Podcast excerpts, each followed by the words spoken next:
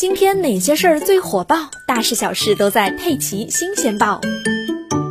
刚刚，上海新冠肺炎疫情防控工作领导小组办公室发布消息，经流行病学调查，八月二十日、二十一日发布的五例本土确诊病例，发病前十四天内都没有境内和无症状感染者以及密切接触者的接触史，也没有境外和国内中高风险地区的旅居史，没有相关冷链物流暴露史。经上海市疾控中心基因测序分析，并经国家疾控中心确认，病例所感染的新冠病毒为德尔塔变一株，与近期我国其他本土确诊病例病毒同源性低。